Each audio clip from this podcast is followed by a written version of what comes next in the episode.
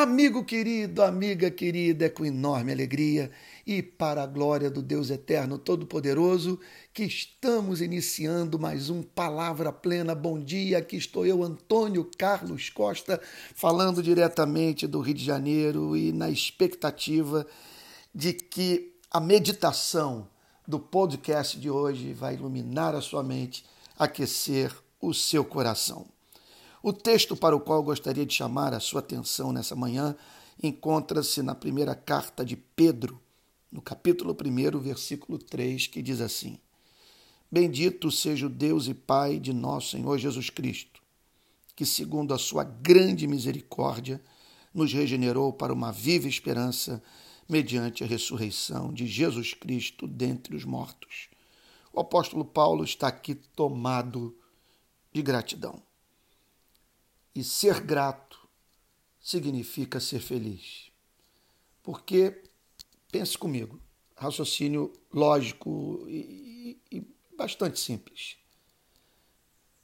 Se eu sou grato, é porque eu identifiquei na minha vida bênçãos recebidas, as quais eu posso atribuir racionalmente a Deus. Se eu estou em condição de atribuir racionalmente essas bênçãos recebidas a Deus, por raciocínio lógico, eu sou levado a afirmar que esse Deus tem interesse pela minha vida. E se ele tem interesse pela minha vida, ele me ama. E o apóstolo Paulo, portanto, está aqui com o seu coração repleto de ações de graças. Bendito seja o Deus e Pai de nosso Senhor Jesus Cristo ele é grato pelo Deus que por ele fez algo. Esse Deus ele chama de Pai, porque Pai é o nome cristão para Deus. Não me canso de dizer, o Evangelho não nos chama para nos relacionarmos com Deus. O Evangelho nos chama para nos relacionarmos com o Pai, Deus Todo-Poderoso, soberano sobre os céus e a terra. Por isso é bendito seja o Deus e Pai. Portanto, esse ser único, independente, imutável, infinito, autoexistente, é doce, é misericordioso, é amoroso. O que ele sente por nós pode perfeitamente ser comparado ao que um pai sente por um filho. Bendito seja o Deus e Pai de nosso Senhor Jesus Cristo. Meu Deus, isso aqui é informação até não poder mais. Porque quando ele diz bendito Deus e Pai de nosso Senhor Jesus Cristo, ele está falando pelo menos de duas coisas. Primeira delas, que esse é o Deus que tem vivido a experiência do amor por toda a eternidade é o Deus que vê a si mesmo na pessoa do seu único filho. O Deus, portanto, que por toda a eternidade, a partir da sua sensibilidade infinita, do seu autoconhecimento, da sua onisciência, contempla um ser absolutamente excelente, amável. Por isso Deus é feliz. Isso significa que ele tem vivido a experiência do amor por toda a eternidade. Ele é o Deus e Pai de nosso Senhor Jesus Cristo. A palavra Deus pressupõe excelência. Excelência pressupõe harmonia, amor, comunhão.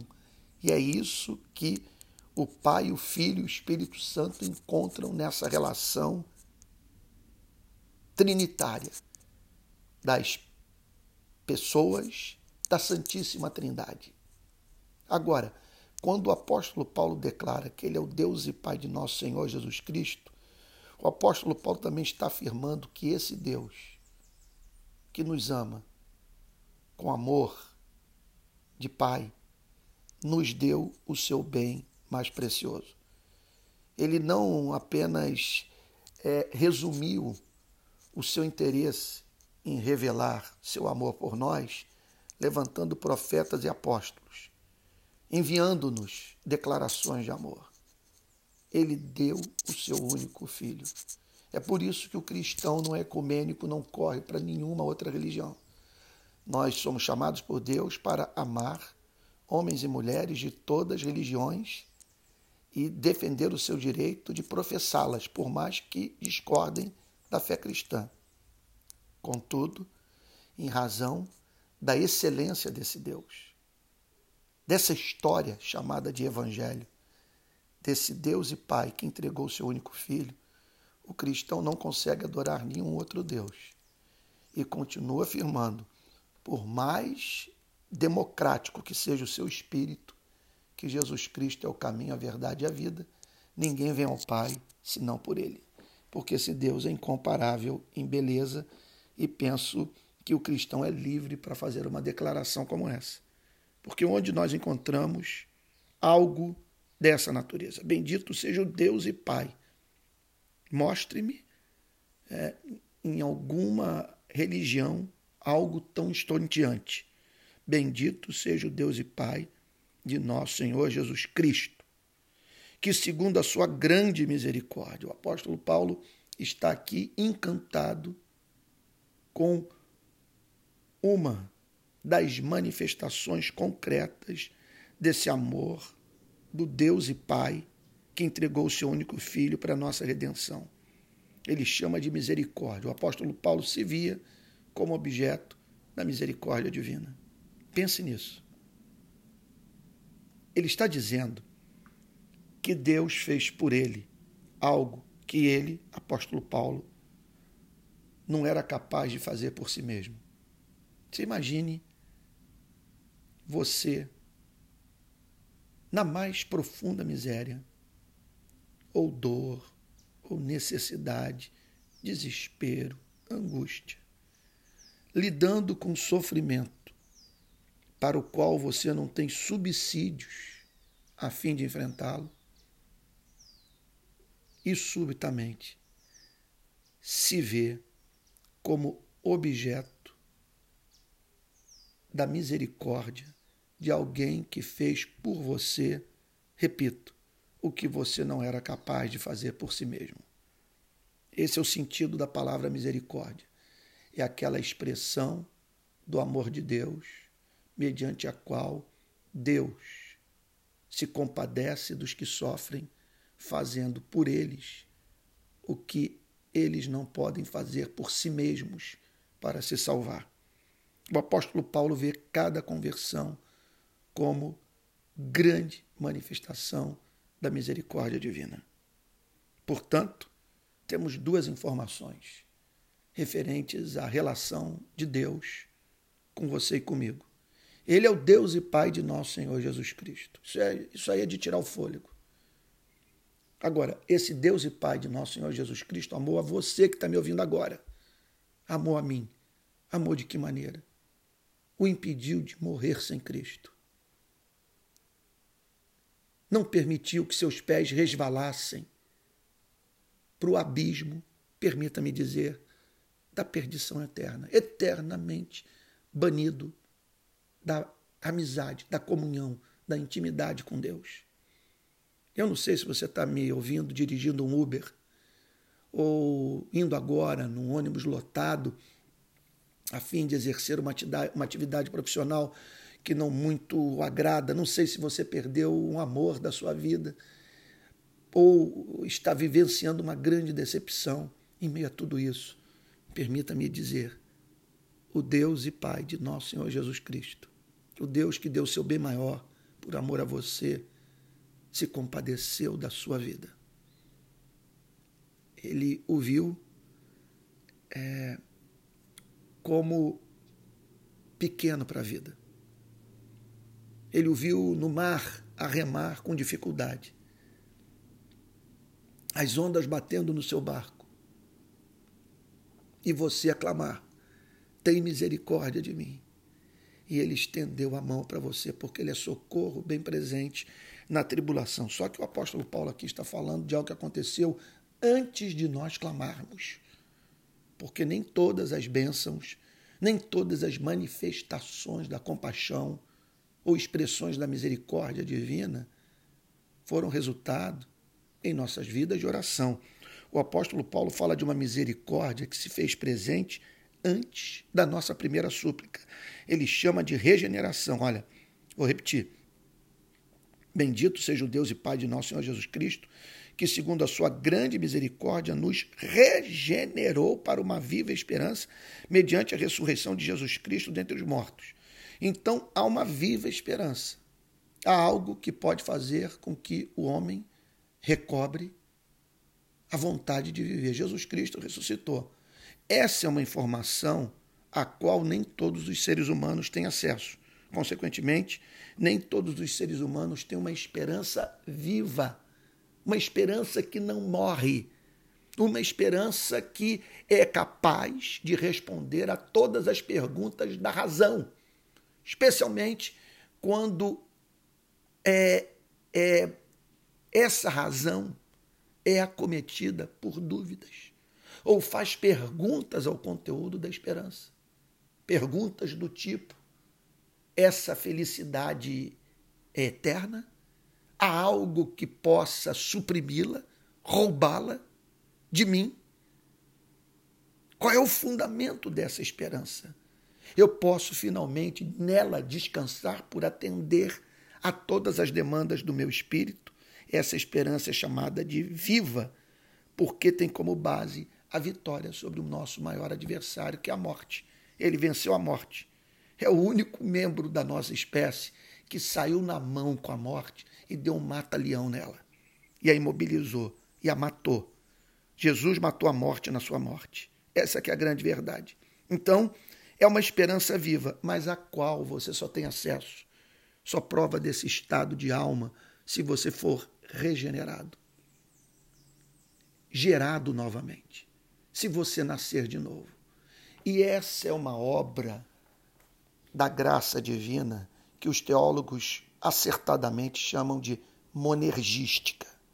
Há operações da graça de Deus que são é, é, sinergísticas, porque trata-se de uma ação divina humana. Pense na santificação. A santificação é uma obra sinergística porque envolve a ação de Deus e a cooperação do homem.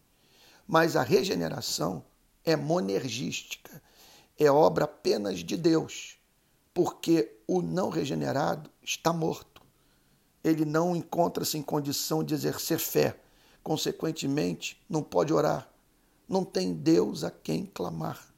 Por isso, ele precisa ser regenerado, precisa, em primeiro lugar, receber vida para se arrepender e crer, e assim, portanto, suplicar pela misericórdia de Deus que está em Jesus Cristo.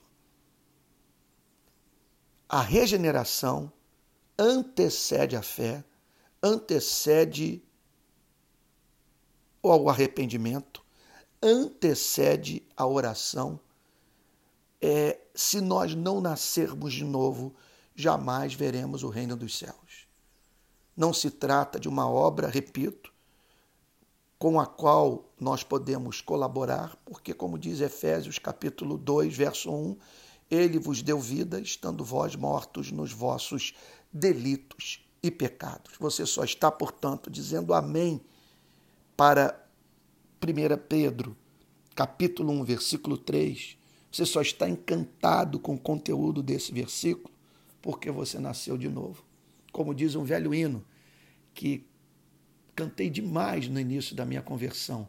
A minha alma estava longe do caminho de Deus. Eu era pobre, cego, perdido, pecador.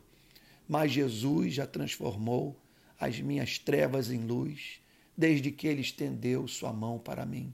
Quando Jesus estendeu a sua mão, quando Jesus estendeu sua mão para mim, eu era pobre, cego e perdido sem Deus, sem Jesus, quando ele estendeu sua mão para mim. Você está aí porque ele se compadeceu de você. Entenda isso. Ele se compadeceu, ele não aceitou vê-lo perdido eternamente, porque você é precioso aos olhos do Deus e Pai de nosso Senhor e Salvador Jesus Cristo. Que Ele o abençoe em nome de Jesus. Permita-me, nesse final de, de programa, de podcast, fazer dois apelos. O primeiro é que eu sinto falta de um contato com as pessoas que estão me acompanhando por meio das mais diferentes plataformas. Então tem o Castbox, tem o iTunes, tem o Spotify, o Anchor, uh, o SoundCloud, que eu gosto muito. E eu não estou conseguindo ler os comentários que são feitos nessas mais diferentes plataformas. Por isso, eu gostaria de convidá-lo a Caso você queira escrever para mim, apresentar alguma dúvida ou sugerir alguma, alguma pauta teológica, vamos assim dizer, que você se dirija para o meu blog. Eu tenho um blog numa plataforma chamada Medium, não é Medium. Já me perguntaram se eu sou Medium. Não, não tem acento agudo. É Medium. Essa plataforma é muito boa. E ali eu mantenho um blog, Antônio Carlos Costa. Você vai ali, portanto, e você verá sempre um link todos os dias. Eu termino de gravar, eu ponho um link no meu blog. E ali então, nos comentários, nós podemos começar a conversar, ok? E quero fazer mais um apelo no sentido de você me ajudar a manter a ONG que eu presido, Rio de Paz. Nós estamos precisando de muita ajuda financeira e não recebemos verba pública, lutamos pelo direito de todos, agimos no campo do advocacy, da defesa de direitos, com manifestações nas ruas que têm repercussão no Brasil e no mundo, e também levamos a cabo projetos humanitários nas favelas do Rio de Janeiro e na África, em Moçambique. Tá bom? E tudo isso é, depende de recursos financeiros. Se você puder ajudar, vai lá no meu Instagram, no cabeçalho tem o link da campanha que estamos é, realizando pelo Catarse.